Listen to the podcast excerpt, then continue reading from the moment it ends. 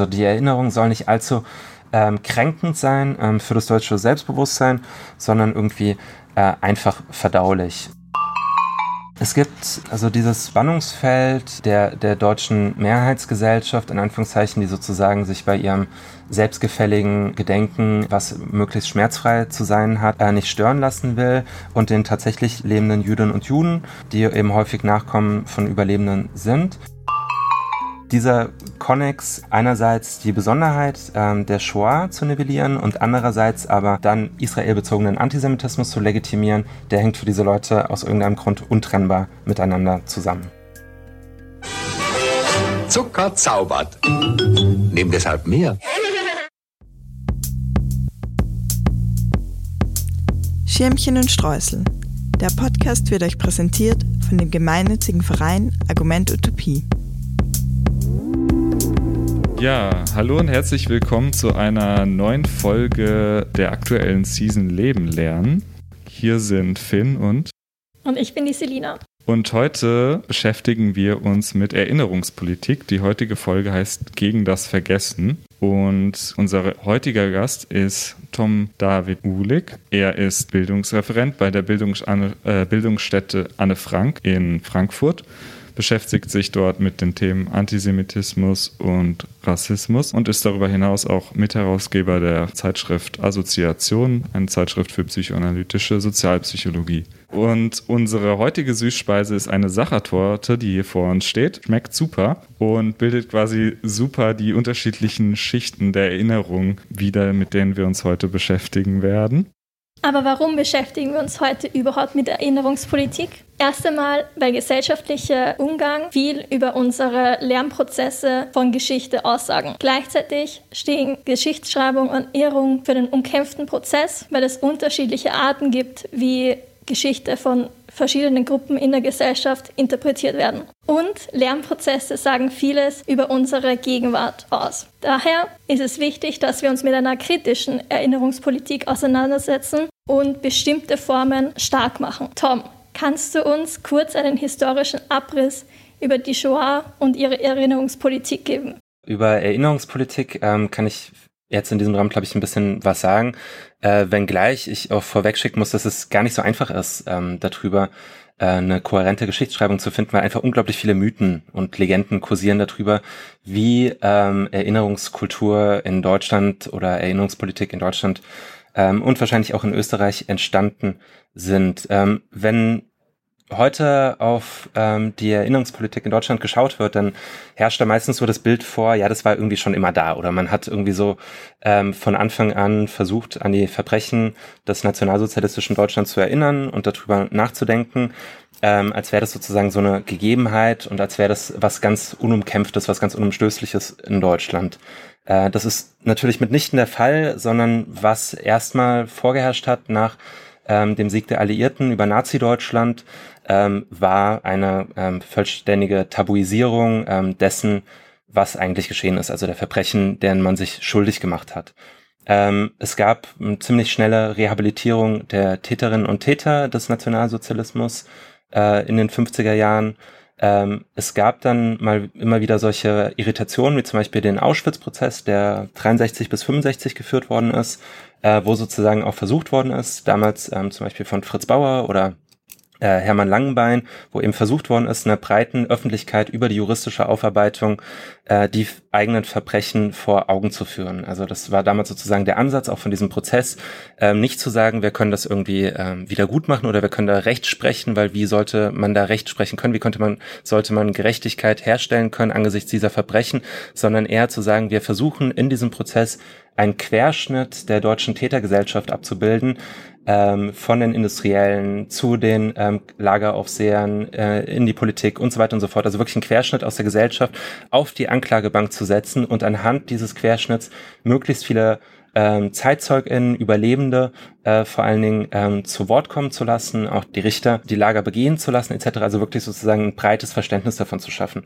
Dieser juristische Ansatz ähm, sich mit der Shoah zu beschäftigen. Der ist dann allerdings auch ein Stück weit wieder abgebrochen oder unterbrochen worden. Häufig, das ist einer äh, der weiteren Mythen, die über ähm, die Erinnerungspolitik in Deutschland kursieren, wird davon ausgegangen, dass die 68er-Generation, also die ähm, Studierenden, Protestbewegung, ihre Eltern konfrontiert hätten über die Verbrechen, die sie damals begangen haben. Also das ist so eine ganz weit verbreitete Erzählung. Damals wurde sozusagen mit der Tätergeneration gebrochen und äh, man hat sich den Verbrechen gestellt. Das ist allerdings eher nicht der Fall gewesen, sondern was passiert ist, ist, dass man dann beispielsweise pers personelle Kontinuitäten aus dem Nationalsozialismus kritisiert hat, aber was zum Beispiel in der eigenen Familie passiert ist, lieber nicht so genau wissen wollte. Es gibt auch, ähm, das finde ich, fand ich auch ganz spannend, ähm, gibt es zum Beispiel auch eine, einen inneren Richtungsstreit vom SDS, ähm, gab es damals, ähm, den Rudi Dutschke, und äh, Bernd Rabel damals für sich entschieden haben, als im SDS darüber, also im Sozialistischen Studentenbund Deutschlands, ähm, darüber entschieden worden ist, ob man sich stärker mit Auschwitz und dem Nationalsozialismus befassen sollte oder ähm, sozusagen auf die soziale Revolution sich vorbereiten sollte. Damals haben Dutschke und Rabel dagegen interveniert. Dutschke hat so etwas gesagt wie, wir können das nicht, wir können das nicht machen, unsere Generation verkraftet das nicht.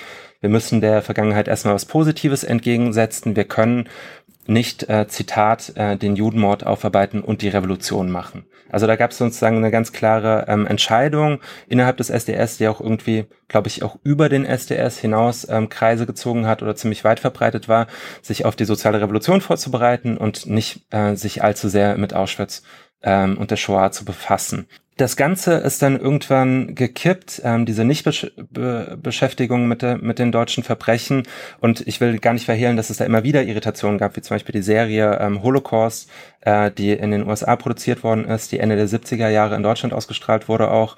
Ähm, es gab immer wieder diese Arten von Irritationen, aber so wirklich verändert hat sich das Verhältnis eigentlich erst Mitte der 80er Jahre bis ähm, Mitte, Ende der 90er Jahre, als sehr viele Debatten losgetreten worden sind, sehr viele Kontroversen angefangen haben, die das deutsche Verhältnis ähm, zur eigenen Schuld versucht haben, in die eine oder andere Richtung zu beeinflussen. Also den Staatsschutz hat eigentlich ähm, Richard von Weizsäcker ähm, gegeben, der damalige Bundespräsident, der hat am Tag der Befreiung 1985 eine Rede gehalten, ähm, die aus heutiger Sicht vollkommen unmöglich ist, weil in dieser Rede ihm auch sämtliche ähm, Opfergruppen des NS durcheinander geraten und am Ende irgendwie auch Deutsche äh, zu den Opfern äh, gehören, also die sozusagen ganz unkonkret, ganz unspezifisch sind, ist ähm, und auch immer wieder sozusagen Konzessionen an ähm, deutsche Befindlichkeiten macht. Aber diese Weizsäcker Rede war damals so wichtig, weil sie sozusagen auch dem Ausland ein neues, geläutetes Deutschland präsentieren sollte. In Deutschland, was sich mit der eigenen Vergangenheit befasst auch im Zuge oder auch sozusagen in Vorbereitung dessen ähm, die Wiedervereinigung, äh, die sogenannte, angestrebt worden ist. Also es gab eine ganze Reihe von Debatten. Ähm, äh, es gab die Fassbinder-Kontroverse ähm, um ein antisemitisches Stück des, äh, von Rainer Werner Fassbinder, was in Frankfurt aufgeführt werden sollte. Das war 1985. Es gab dann den Historikerstreit, ähm, der äh, zwischen erstmal zwischen Ernst Nolte und Jürgen Habermas ausgeführt worden ist. Der lief 86 bis 87. Ähm, es gab die ganzen Debatten um das Denkmal der ermordeten Juden, also das äh, Berliner Holocaust-Mahnmal in den 1990er Jahren. Es gab die Debatten um die Wehrmachtsausstellung, die 95 eröffnet worden ist. Es gab die Goldhagen-Debatte 96 und es gab die Walser-Bubis-Debatte 1998. Also diese ganzen Debatten, die damals geführt worden sind, haben eigentlich das geschärft oder das geprägt, was wir heute ähm, so als Erinnerungskultur kennengelernt haben oder als Erinnerungspolitik äh, kennenlernen können. Okay, Vielleicht nur noch mal so als Exkurs, weil es sicher auch interessant ist für unsere HörerInnen aus Österreich. Ähm, ich glaube, in Österreich ist es auch so, dass sich nochmal eine unterschiedliche Erinnerungskultur und äh, Entwicklung vollzogen hat, in dem Sinne, dass es viel länger sowas wie so ein Opfermythos gab, der auch offiziell verkündet wurde. Also quasi Österreich war ganz klar ein Opfer der nationalsozialistischen, des nationalsozialistischen Deutschlands und hat sich quasi ehrenhaft antifaschistisch gegen, ähm, gegen den Überfall ähm, gewehrt und ähm, wurde quasi fremd besetzt und äh, wo es auch dann erst viel später dann zu einer Aufarbeitung dieser Rolle und dem Bezug zum Nationalsozialismus kam, in Deutschland ist es ja so, dass sich Erinnerungspolitik heute irgendwie zwischen zwei Polen bewegt oder auch verschiedenen Polen. Also Zum einen gibt es auch gerade jetzt wieder aktuelle Kontroversen wie um den Genozidforscher Anthony Dirk Moses, ähm, der jetzt das Essay der Katechismus der Deutschen geschrieben hat, in dem er quasi über diesen Begriff einer inklusiven Erinnerungspolitik versucht oder implizit die Singularität der Shoah als historisches Ereignis in Frage zu stellen. Und gleichzeitig ist das Gedenken an den Holocaust in Deutschland schon so etwas wie zur Staatsräson geworden. Stichwort Erinnerungsweltmeister. Also es gibt ähm, hochritualisierte Gedenkveranstaltungen. Kannst du vielleicht kurz was dazu sagen, wo sich die Erinnerungspolitik heute in Deutschland zwischen diesen Polen bewegt und was vielleicht auch das Kritische an diesem, an dieser nationalstaatlich ähm, organisierten Erinnerungspolitik ist? Also ich glaube, was sozusagen das perfide ist an Artikeln äh, wie dem von Moses oder auch ähm, von Leuten, die ein ähnliches äh, Horn blasen oder stoßen heißt das, glaube ich, die ein ähnliches Horn stoßen. Ähm, das perfide daran ist ja gerade, dass sie Kritiken, die es schon lange, lange Zeit gibt, an der Selbstgefälligkeit der deutschen Erinnerungskultur, ähm, der Selbstzufriedenheit, ähm, die das Ganze auch in so versucht in so Nation Building einzuintegrieren, ähm, wie du es genannt hast, eben diesen Erinnerungsweltmeister Diskurs, dass diese Selbstkritiken von den Leuten eben aufgegriffen werden, allerdings nicht sozusagen, um in äh, Konkretion einzufordern und um äh, sich wirklich ähm, äh, dem Stellen der deutschen äh, Schuld äh, äh, einzufordern, ähm, sondern um sie vollständig zu nivellieren eigentlich, um sie einzuebnen und mit anderen ähm, Genoziden kommensurabel zu machen und dadurch sozusagen das Besondere, die Besonderheit ähm, der deutschen Schuld äh, auch ein Stück weit abzutragen. Das Ganze ist dann immer verbunden mit so einem Vorwurf des Provinzialismus. Also ähm, die Deutschen sind da irgendwie ganz eigentümlich. Das ist so eine Marotte von denen, sich immer nur auf die Shoah und Auschwitz zu schauen. Deshalb nehmen die dann Kolonialverbrechen nicht mehr zur Kenntnis etc. Und dieser Provinzialismus-Vorwurf ähm, zieht äh, meines Erachtens einfach nicht. Denn diesen Diskurs, den ich vorhin äh, dargestellt habe, ähm, über die erinnerungspolitischen Debatten in Deutschland in den äh, Mitte der 80er und bis Ende der 90er Jahre, das ist der mehrheitsgesellschaftliche Diskurs gewesen innerhalb Deutschlands. Ähm, die ganze Arbeit von äh, Betroffenen, von Überlebenden, von deren Nachkommen etc., die eigentlich dazu geführt hat, dass wir heute sowas wie eine vernünftige, dass es in Deutschland sowas wie eine vernünftige Gedenkstättenarbeit gibt, dass äh, Gedenk Gedenkstätten errichtet worden sind, dass sie ähm, ähm, aufgebaut wurden etc., dass Zeitzeuginnengesprächen an, angeboten worden sind etc. Das ist also alles, was die Überlebenden und ihre Nachkommen aufgebaut haben, was in diesem Diskurs auch immer so wieder unsichtbar gemacht wird und es wird so dargestellt, als hätte das Deutschland sozusagen aus sich herausgetan. Und dann ist es nicht nur in Deutschland sozusagen der alleinige Mehrheitsdiskurs, der aufgenommen wird, sondern dieser Provinzialismusvorwurf sieht eben auch davon ab, dass die maßgeblichen Kritiken ähm, an, der, an der Nichtbeachtung der deutschen Schuld nicht aus Deutschland kamen, sondern äh, international ähm, erhoben worden sind. Also wenn ich da jetzt zum Beispiel an ähm, äh, Forscherinnen und Forscher wie Hannah Arendt, Moshe Poston, Saul Friedländer, Raul Hilberg und so weiter schauen. Die Leute, die also wirklich dazu geführt haben, deren Arbeit wirklich dazu geführt hat, dass man sich genauer mit den Verbrechen der Shoah befassen konnte. Die kommen alle nicht aus, äh, also die haben alle das nicht aus Deutschland herausgetan, sondern aus den USA, aus Kanada etc. Ähm, oder aus Israel.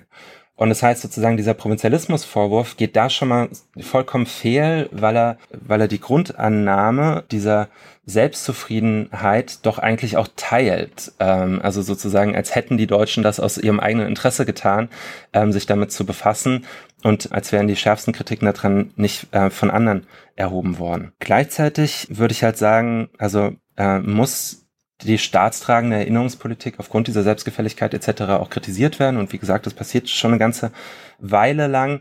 Ähm, wenn das allerdings aus der Ecke von irgendwie Moses kommt oder ähnlichen Autorinnen und Autoren, dann ist es meistens vollkommen instrumentell, wird es eben eingesetzt, um im nächsten Schritt dann immer über Israel zu sprechen und über BDS zu sprechen. Dieser Connex einerseits die Besonderheit ähm, der Shoah zu nivellieren und andererseits aber dann israelbezogenen Antisemitismus zu legitimieren, der hängt für diese Leute aus irgendeinem Grund untrennbar miteinander zusammen. Hey, wenn dir diese Folge gefällt, dann abonniere uns doch in deiner Podcast-App. Wir sind ein unabhängiges Projekt und damit auf die Unterstützung durch HörerInnen wie dich angewiesen. Empfehle uns deinen FreundInnen und Verwandten, gib uns 5 Sterne und wenn möglich auch eine Spende. Wenn du mehr über unseren Verein Argument Utopie und unsere Zeitung Unterpalmen erfahren willst, dann besuche uns auf unterpalmen.net. Bussi Baba und bleib süß.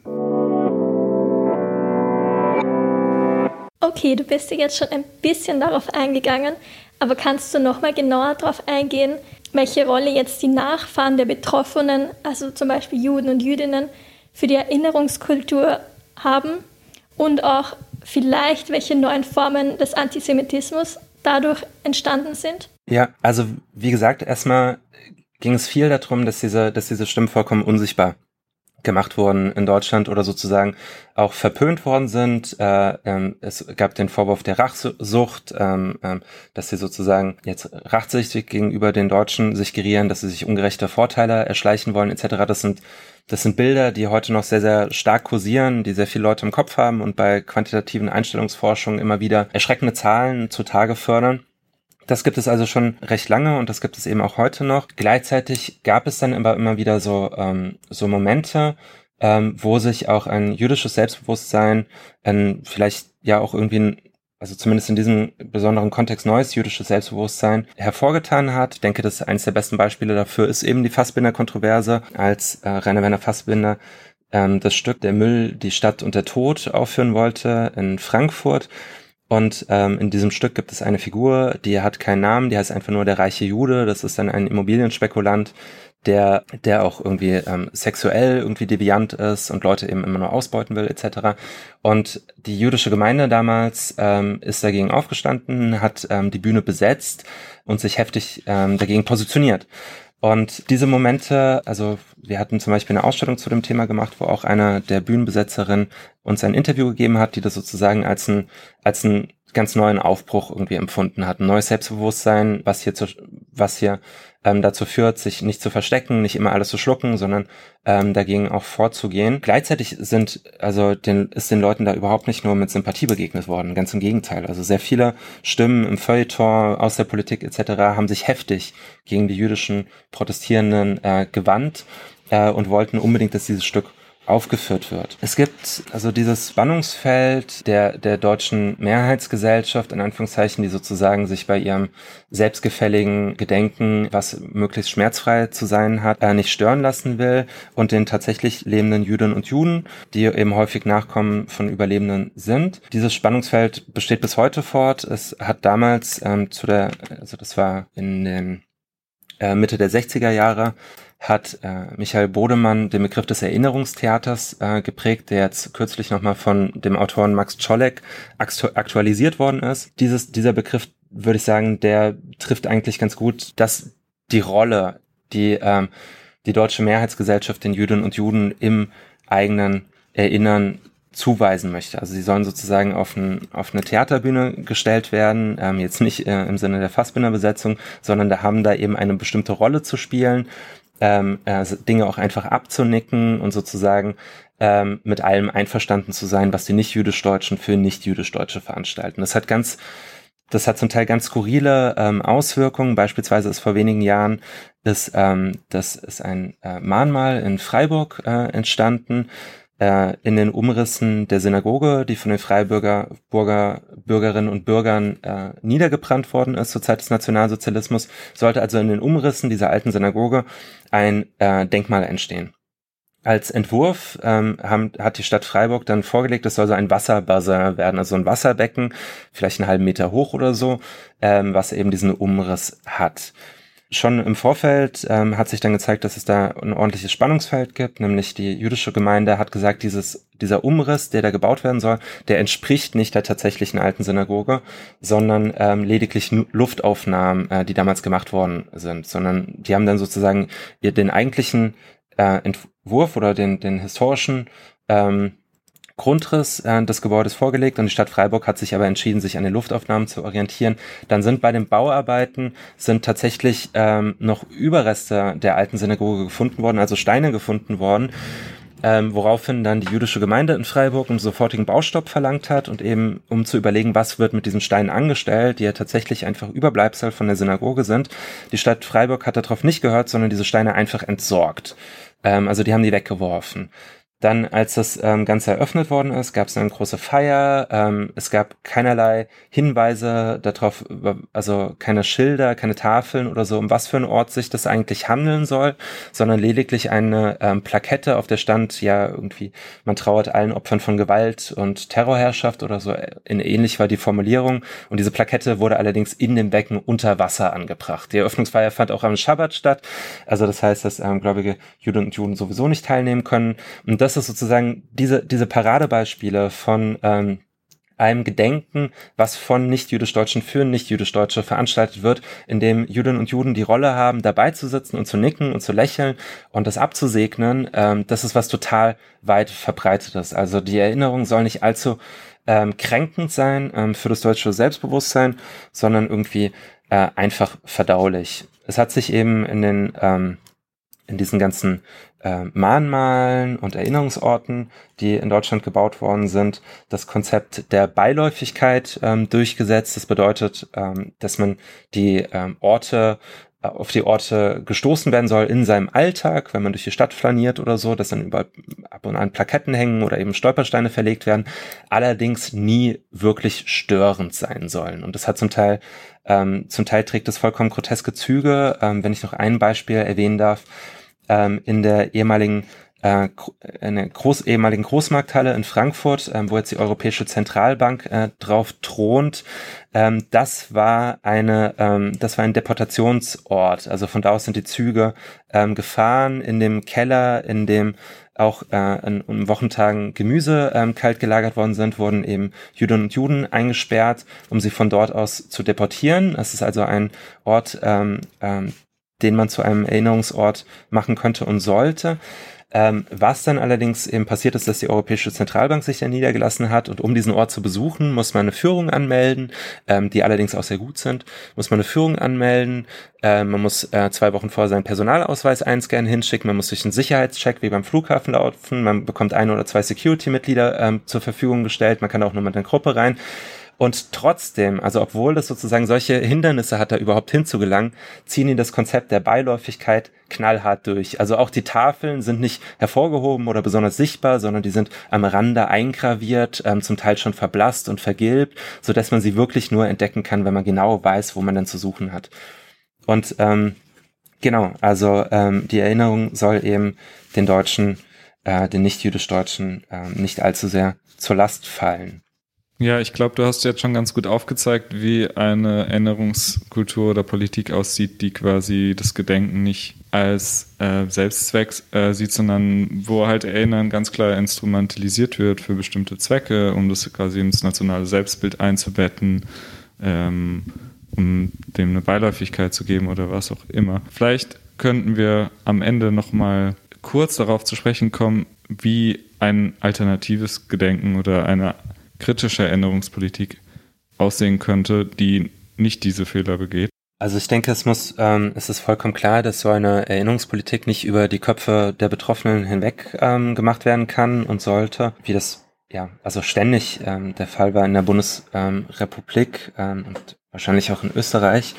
Und dass es, glaube ich, darum gehen müsste, also die Shoah zu verstehen und Auschwitz zu verstehen, als ein historisches Ereignis, was einerseits, ähm, wie Dandina gesagt hat, als Zivilisationsbruch ähm, gelten kann, was also sozusagen et auf etwas Allgemeines ähm, verweist, auf etwas Allgemeineres, nämlich das ähm, Scheitern der Aufklärung beziehungsweise das Wenden der Aufklärung gegen sich selbst und aber andererseits nicht nur diese allgemein menschliche Bedeutung hat, sondern eben auch ein konkretes historisches Ereignis war mit konkreten Täterinnen und Tätern, ähm, das von einem bestimmten Ort aus ausgegangen ist und sozusagen diese Zweizeitigkeit oder diese, diese Gleichzeitigkeit immer, immer dabei im Kopf zu behalten. Hannah Arendt ähm, hat hat zum Beispiel mal gefordert, dass es angesichts der Shoah ähm, eigentlich nur das einzig moralische richtig sei, sich wirklich dem Grauen auch zu stellen.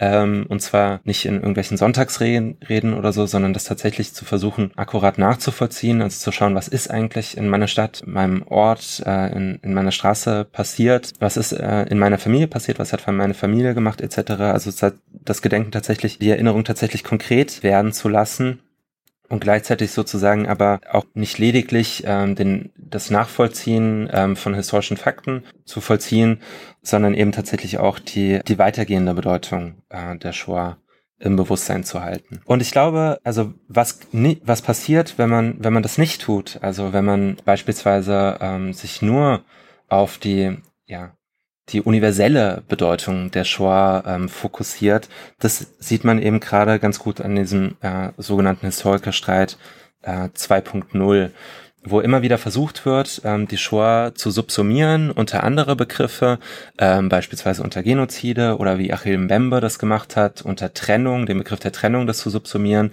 oder ähm, das sozusagen in eine geradlinige Gewalttradition äh, zu dem äh, zu, zur Kolonialherrschaft ähm, zu stellen, wie Jürgen Zimmerer das macht, etc., wo sozusagen versucht wird, eine allgemeine Geschichte des Hasses, des Vorurteils, der gruppenbezogenen Menschenfeindlichkeit oder was auch immer dafür äh, Begriffe eingesetzt werden, zu schreiben und dabei das historisch Konkrete ein Stück weit äh, aus dem Blick zu verlieren. Und das ist, glaube ich, sozusagen eine, eine der großen Gefahren, der man sich gerade stellen muss, diesen, äh, ja, würde ich schon sagen, auch irgendwie Angriffen auf die Erinnerung, da durch diesen Ansatz äh, die deutsche Schuld ein Stück weit auch nivelliert wird, weil von da an ist es eben nur noch ein kleiner Schritt zu sagen, ja, aber die äh, US-Amerikaner hatten ihr Vietnam und in den UdSSR gab es das Gulag-System etc., ähm, wo man das dann schnell anfängt zu vergleichen und eigentlich die äh, konkrete historische Verantwortung ähm, aus dem Blick verliert. Okay, ich glaube, es ist extrem wichtig, ähm, sich gerade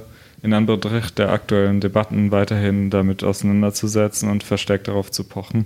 Wir sind jetzt schon am Ende angekommen. Wir danken euch sehr herzlich für das aufmerksame Zuhören. Und wenn ihr Lust habt und euch die Folge gefallen habt, ähm, bewertet sie doch gerne auf euren Streaming-Plattformen mit ähm, bestenfalls fünf Sternen. Ihr könnt gerne unsere kostenlose Zeitung unter Palmen abonnieren und uns auf sämtlichen Social Media Kanälen folgen oder unseren Telegram Newsletter mal auschecken. Und damit sagen wir Tschüss und hören uns beim nächsten Mal. Vielen Dank, dass du da warst, Tom.